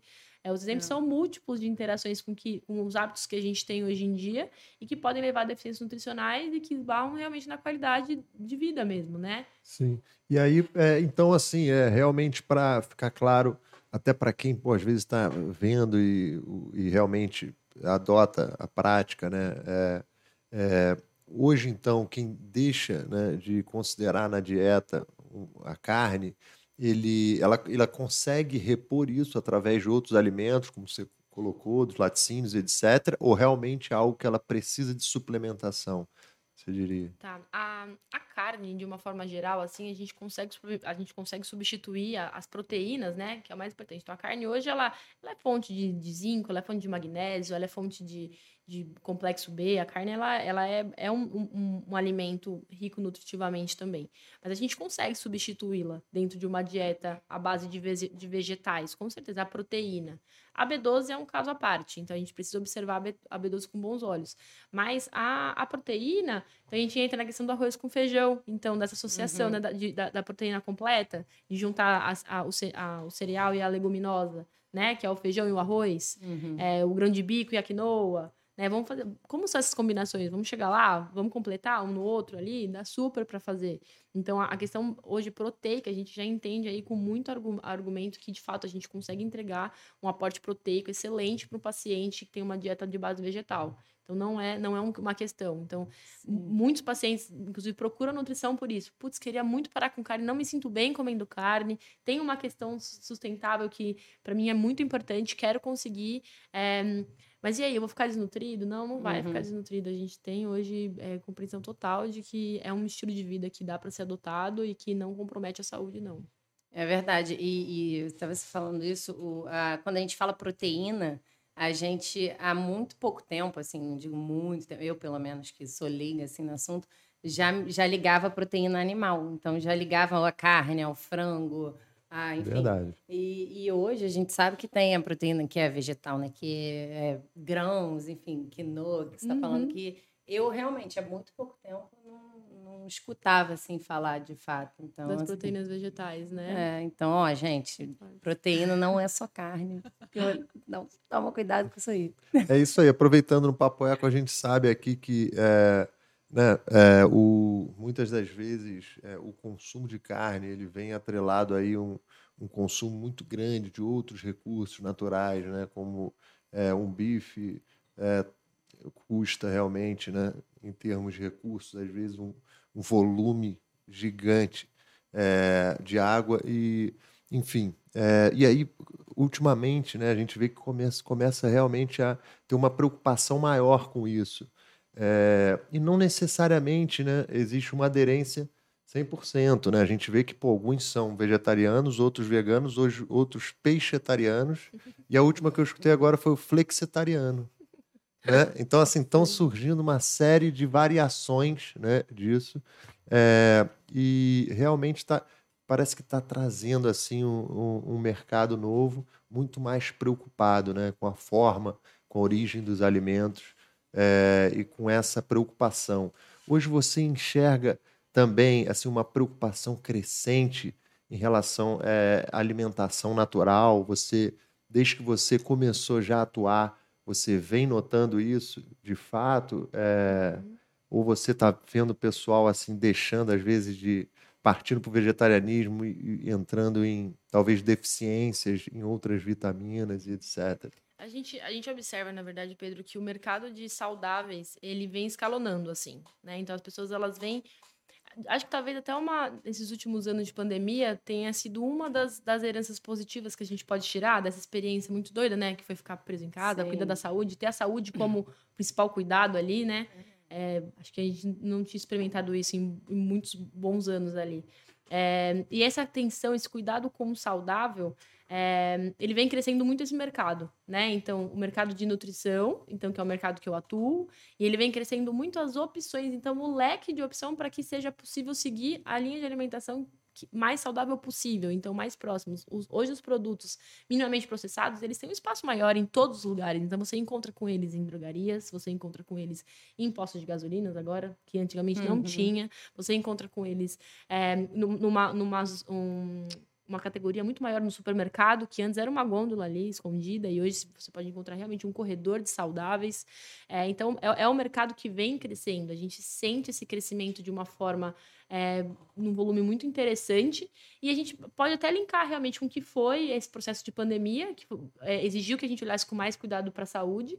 E eu, inclusive, fico muito feliz com isso, porque está crescendo. O que eu acredito, então, segmentos que eu de fato acredito, que é onde as pessoas elas conseguem se nutrir e se encontrar muito mais saudáveis ali, mas a gente vem gerando uma preocupação muito maior da indústria em desenvolver possibilidades para esse cuidado sustentável, Sim. desde em relação à restrição de carne, ou a processos mais saudáveis. Então, antigamente não se ouvia falar sobre galinha de vida livre como opção de proteína, como uma opção de frango para você comprar no mercado. Muito menos as opções fartas que a gente tem hoje de frango vegetal, carne vegetal, Sim. que querem, óbvio, querem ter um sabor similar à carne, mas tem um, um, um dano. Uma outra origem. Tem uma outra origem, né? tem a possibilidade da pessoa que de fato quer tirar aquele tipo de opção do cardápio é, de, de se sentir feliz, satisfeita ali. Nutricionalmente nem sempre é equivalente. É, até porque essas opções elas vêm ali com, com alguns aditivos também, etc. Uhum. Mas são opções, né? Então, a, grandes indústrias olham para isso agora. Então, porque tem público, né? Então a gente Sim. observa que se estão olhando para isso é porque a gente tem uma demanda ali que está surgindo. Eu estava vendo um, um, esquema interessante, né? É uma empresa nova, não sei é, nem precisar qual é o certo, mas ela fazia testes né, de inteligência artificial com uma série de ingredientes, né? E aí ela buscava identificar e combinar esses ingredientes, que eram todos naturais, para chegar sabor. O, o sabor, por exemplo, do, né, do atum, do, do, da carne bovina e tal. E aí o resultado era uma coisa louca, assim, tipo, ah, o que, que é então. É, é, quais são os ingredientes né, para ter um sabor de frango? Era uma coisa tipo assim: repolho com leite, com noz moscada, e aí dava o resultado né, mais próximo possível. É, mas aí, enfim, parece que esse é um caminho, né? Mas de toda forma, parece que ainda assim, né, alguns nutrientes presentes na carne. É, eles, eles ainda precisam ser é, complementados já entendi, desculpa. Realmente já, a gente já consegue fazer uma, uma dieta geral, mas essas novas carnes, elas possuem essas vitaminas é, né, das carnes verdadeiras, né? É, ou essas carnes processadas. Deu para entender? Deu, deu para entender super, Pedro. Beleza. Não são equivalentes. Então, é, não é a mesma coisa você comprar um bife ali, um, ainda mais quando a gente fala das carnes magras, né? Então, vamos falar uhum. do patinho, vamos falar de uma carne que tem aí uma composição é, menos rica em gordura. Não é equivalente você comprar um hambúrguer de origem... É, Grão de bife. É, é exato. Não, não, tem, não tem a mesma equivalência ali. Mas a gente consegue bater todos os nutrientes em outras coisas. Então, é, é por isso... A gente é tão vasto, né? A gente entra de novo na questão da variedade. Uhum. Então, tem uma variedade que a gente consegue combinar para chegar nesses mesmos nutrientes. Mas não é a, a mesma coisa em, em, a, a nível de proteína, talvez sim. Talvez a gente consiga fazer uma porção ali, até mesmo de um grão de bico, ou até dessas industriais, a gente chega em proteína, mas aí entra em outros nutrientes, né? É, uhum. É, eu falo muito mais porque a porcentagem de gordura dessas carnes vegetais, às vezes, elas vêm um pouco é, justamente pela palatabilidade. Mas não é equivalente. Não dá para substituir colocar. Vou trocar um hambúrguer de, de carne e colocar naquele, mas num uhum. todo, com certeza absoluta dá. Porque a alimentação ela começa da hora que você acorda e hora que você vai dormir. Né? Então você tem durante Sim. um dia para destrinchar uma, uma, um consumo proteico, um consumo de ferro, um consumo de zinco, um consumo de complexo B, um consumo de magnésio. Então, é, nutricionalmente, a gente tem total condição de alcançar as mesmas, as mesmas vitaminas e nutrientes de uma dieta onívora numa dieta vegetal. Então, acho que é, é, até um pouco ignorante o pessoal que fala, não, isso é impossível, etc. A gente tem respaldo suficiente na literatura hoje de que a gente tem condição de bater isso com alimentos de origem vegetal. Então, come um hamburguinho vegetal, às vezes complementa com a sopa, né, nutritiva, e vamos nessa. e bora. Faz um hamburguinho de grão de bico para almoço. É, um falafel. É, né? é, uma delícia, inclusive.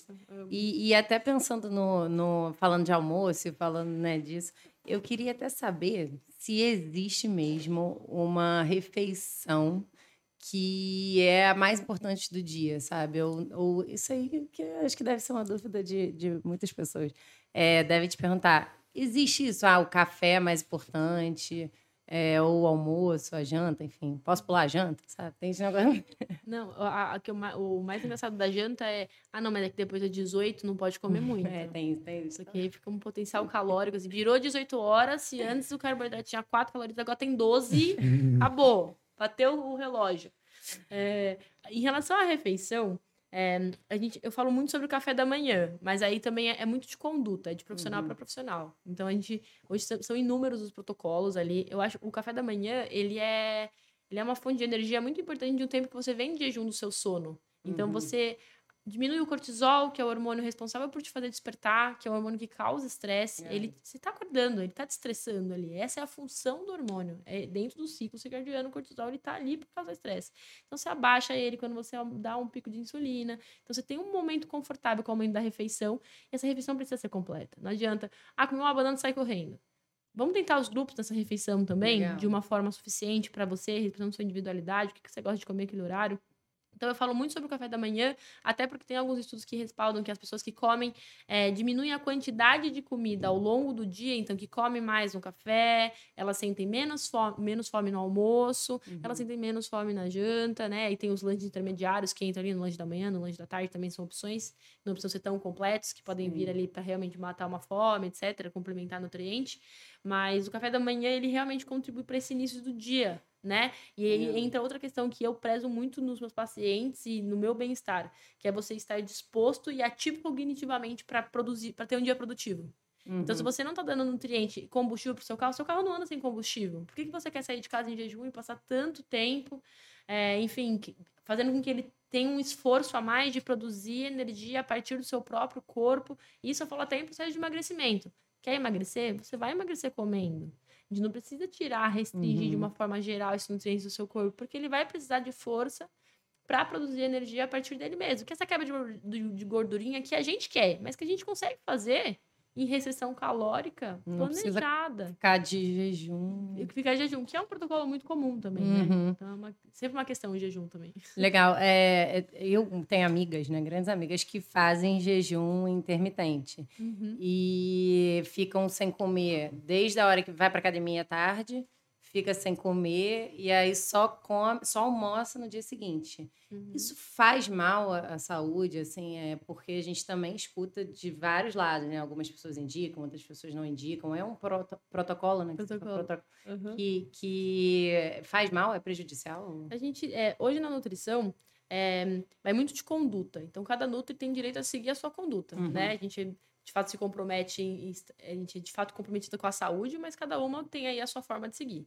É, o jejum, ele é um dos protocolos. Tem gente que tem uma adesão danada com o jejum, né? Que consegue ali uma, ah, uma questão de melhora de peso. Tem, inclusive, pessoas que têm obesidade, resistência à insulina. Tem alguns quadros que o jejum, Uhum. ele pode ser realmente mais interessante. Mas não é o protocolo que eu Isabela Entendi. priorizo. Porque a alimentação ela é, ela é, um, é um ato social, a alimentação Sim. ela é uma fonte de energia, a alimentação é uma fonte de nutrientes. Se eu faço, se eu faço uma refeição só, que é, por exemplo, o almoço, igual da sua, da sua amiga, Uhum. e depois um lanche da tarde, eu bati a quantidade de nutrientes que eu preciso, eu bati a vitamina C, eu bati o cálcio, eu bati o zinco. Como tá o complexo vendo essa brincadeira? Cadê meu magnésio? Cadê meu selênio? Onde que Uhum. ele tá? As mais importantes eu bati, muito difícil a gente conseguir alcançar fazendo duas refeições por dia. Né? Quantidade de fibra, gente. Uma questão que esbarra muito de jejum intermitente, às vezes a pessoa tem uma disfunção intestinal ali, porque ela não ingere uma quantidade ideal de fibras ao longo do dia. É, então, é realmente. Será que a única alternativa é sempre que eu pergunto, ah, mas eu me dei muito bem com o jejum.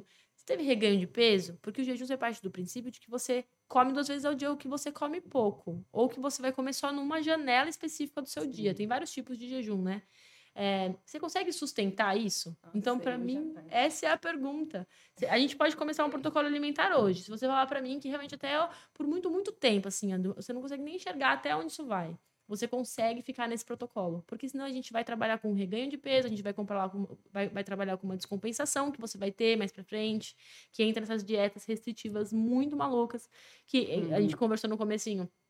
É é um dos momentos que eu mais me divirto na anamnésia. Eu falo, me fala um pouquinho do seu histórico alimentar, já fez dieta? E aí as Sim. pessoas vêm com essa. Eu juro que eu me divirto, assim, meus pacientes sabem. Eu dou risada de verdade, É. porque tem, tem vários protocolos que eu acho icônicos, assim.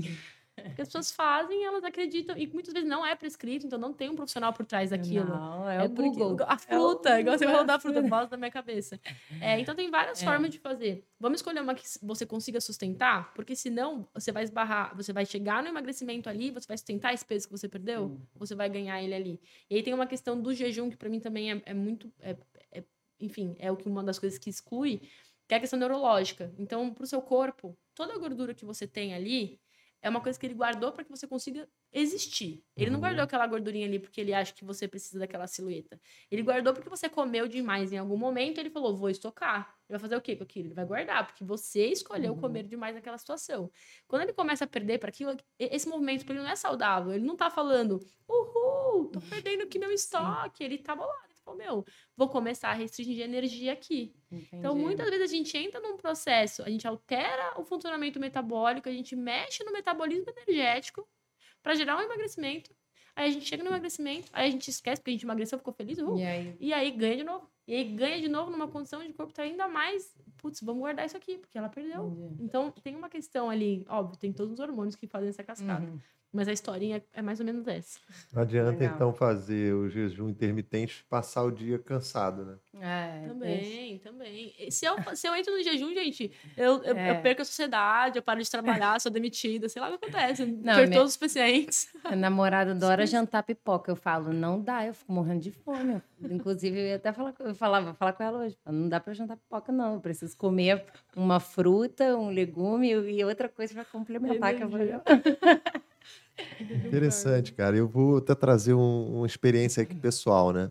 Minha esposa, ela também cozinha muito legumes. E assim, a- eu realmente, assim, é, cara, fico olhando a forma que ela faz e eu vejo que ela junta um monte de legume numa panela só, tá? E ela realmente mistura aquilo. Provavelmente são os ingredientes que são é, ideais para nutrição, né? E aí ela vai comendo realmente aquilo de forma pausada, e é, de forma periódica e tal. É, e eu tenho uma dificuldade danada, né? Provavelmente deve ser a melhor nutrição, né? Pô, a gente um, um dado legal também. Hoje a gente faz compras, né? No hortifruti perto de casa. E na segunda-feira é, a gente compra uma série de legumes por um real o quilo. Olha aí. Então, pô, fica até uma reflexão, né? Pô, que é uma das outras perguntas. É caro, né? Às vezes não é orgânico, não. Né? É, nem sempre, vamos dizer assim. Mas, assim, é um custo muito baixo. E eu vejo que a forma também de você expor, sabe? Realmente o- o- os, os alimentos faz toda a diferença. Então, vou dar um exemplo. Assim, eu estava vendo um, um, um prato, né? Que ele parecia um frango a passarinho, né? Só que ele era, de fato, brócolis, é, brócolis empanado. Então, esse é o prato que eu curto, entendeu? É, É, que é aquele o que prato parece é o prato que engana a sua cabeça, sabe o que eu tô querendo dizer? É, então eu vejo que também a forma né, de consumir, ela às vezes faz total diferença, né? Porque assim, só de parecer uma coisa gostosa, te dá mais apetite para fazer, né? Nem todo mundo, amor, beijo grande, é tão guerreiro assim. É, né, para ter esse hábito, essa tranquilidade para inserir, esse, é, comer esses nutrientes. Isso é algo que você também estimula junto dos seus, dos seus pacientes? do seu- como é que é, é? Você vê um pessoal também com dificuldade, assim, pô, tudo bem, mas, pô, beterraba não dá, né? Como que eu vou aderir isso ali, né? É, isso é comum, né? Porque em algum momento isso não foi introduzido de uma forma de uma forma normal, não fez parte ali, né, dentro do seu hábito alimentar. E é isso. É, eu sabendo que legumes são super importantes, Uhum. conhecendo o Pedro, sabendo dessa limitação de inserção na rotina, como que o Pedro fala, então, Pedro, porçãozinha aqui de 200 gramas de É. abobrinha por dia, é, berinjela Vai também, funcionar. né? Su- Inclusive, você pode substituir a Fica tudo, abobrinha bate no por liquidificador e não. não, É. é, gente, não tem como desconsiderar que ele tem um, um ser humano que tem um histórico alimentar, né? Que tem uma questão. Mas é, existem várias formas da gente apresentar um alimento para uma pessoa. Existem várias formas da gente introduzir aquele alimento dentro de uma rotina.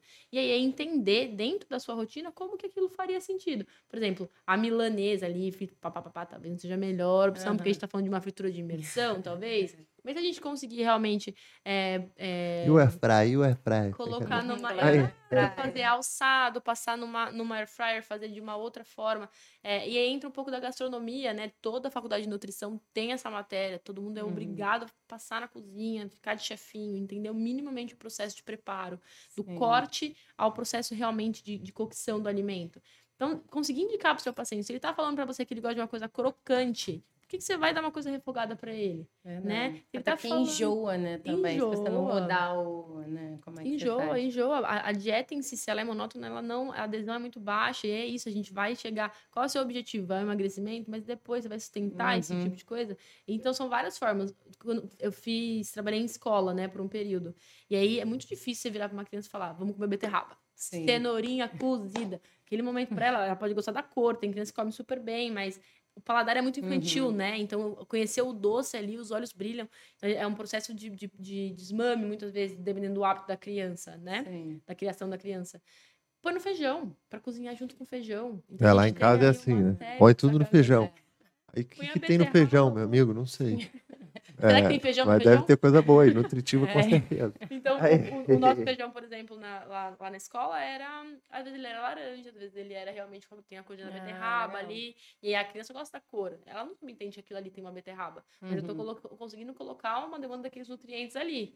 Então, é- são formas, né, de, de trabalhar. Às vezes bater mesmo. Tem com alguma coisa, vamos, vamos né, misturar eles. É, eu tenho feito bife de repolho, que você corta o repolho no formato bife, Do aí você bife. fala, ah, um bife de repolho.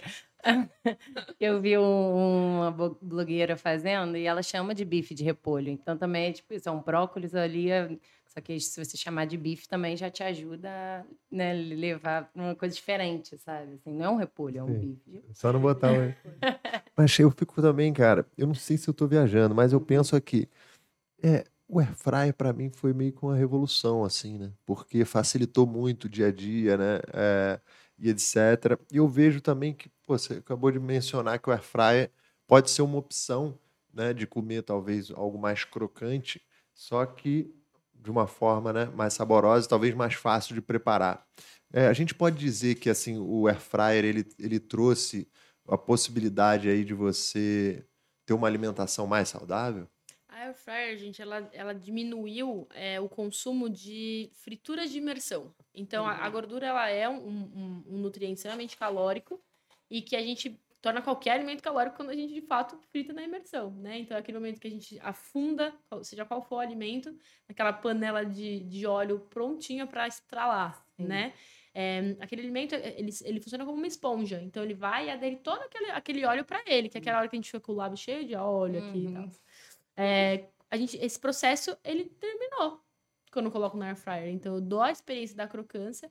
O paladar não é igual. Tem muito paciente que fala, ah, mas é um processo, é né? E o paladar, e eu não me canso de falar, o paladar, ele é moldável.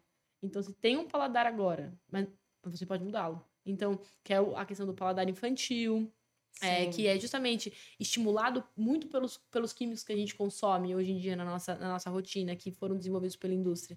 Quando você vai mamando desse paladar, chega um momento que o doce fica doce demais. Chega um Uhum. momento que você fala, gente, quem eu me tornei? Né? Então, eu, eu já ouvi de paciente, eu me tornei o que eu mais temia. Eu como chocolate 70% cacau.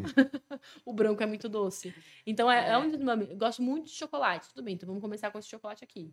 E aí, porque isso é importante pra você. Vamos tentar o de, vamos tentar o de 40% agora? E agora o de Uhum. 70%?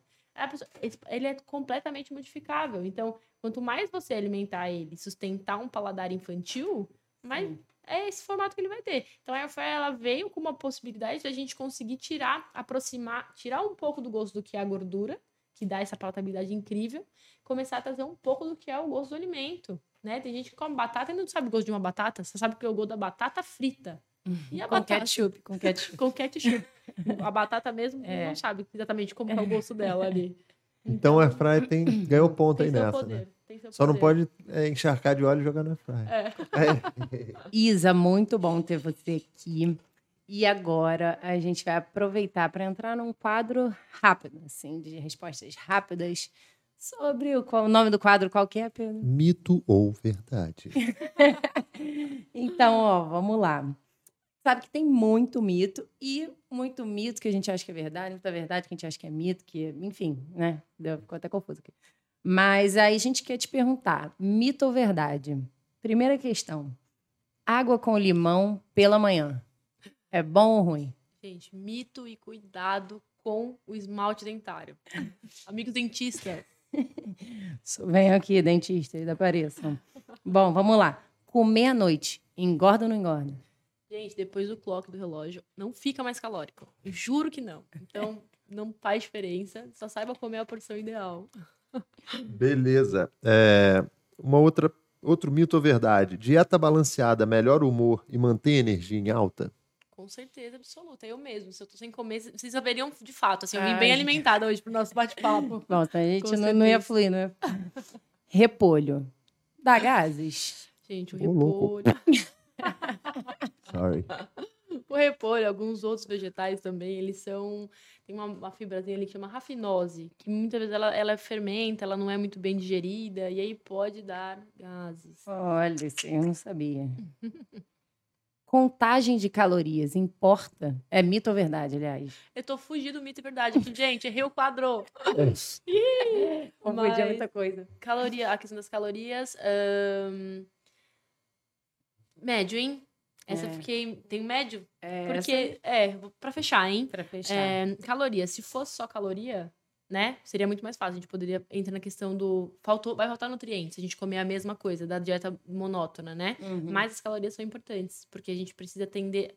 É, é, é o que a gente precisa de energia para cumprir o nosso dia. Mais do que aquilo, a gente entra num, numa situação de estoque. Entendi. Menos do que isso, a gente entra numa situação de desconforto metabólico também. É menos, menos, muito menos, né? Sim. menos dá para se calcular isso ser, e ser saudável também, que é o que a gente faz em restrição calórica. Então é uma questão. Não, não é tudo é sobre calorias. Caloria. Não é, é sobre só, só ficar olhando calorias. o pacote. Não é, gente. Beleza. É então a gente já aprendeu. Tem que ter os grupos também alimentares é. se complementando. Sim, sim. Maravilha.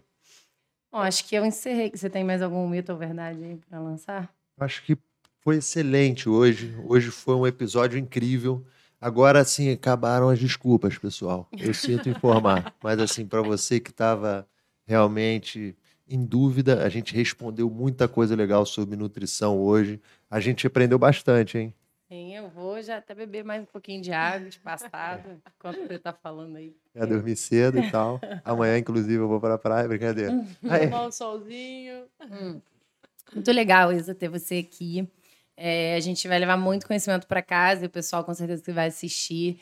Então, assim, é, para fechar mesmo, acho que seria legal você, como uma especialista, né, pós-graduada, é, passar para a gente, de fato, se você tem alguma, alguma coisa que te inspira, alguma coisa que você estuda, alguma série, algum livro, para indicar para quem está assistindo que quer seguir essa, essa alimentação mais natural, enfim, tem alguma coisa aí para Show, gente. Bom, quem eu que tenho que agradecer esse espaço incrível que vocês abriram aqui, me diverti muitíssimo hoje. é, tenho, enfim, gosto muito de nutrição. Nutrição é foi um acerto assim em relação ao que eu gosto de fazer, eu gosto de falar, o que eu gosto de estudar. Mas acho que dentro do que a gente conversou, tem alguns documentários que eu sempre indico, assim, para a galera se posicionar, entender um pouquinho o que é o outro lado, que é o Conspiracy que é, fala bastante aí, sobre a fala bastante sobre a, a, alimentação ali, como que funciona o sistema agropecuário também. Eu acho que está na Netflix, é, né? Netflix, Não, estão todos Tudo Netflix. Netflix. Sim, Water Health também é a mesma coisa.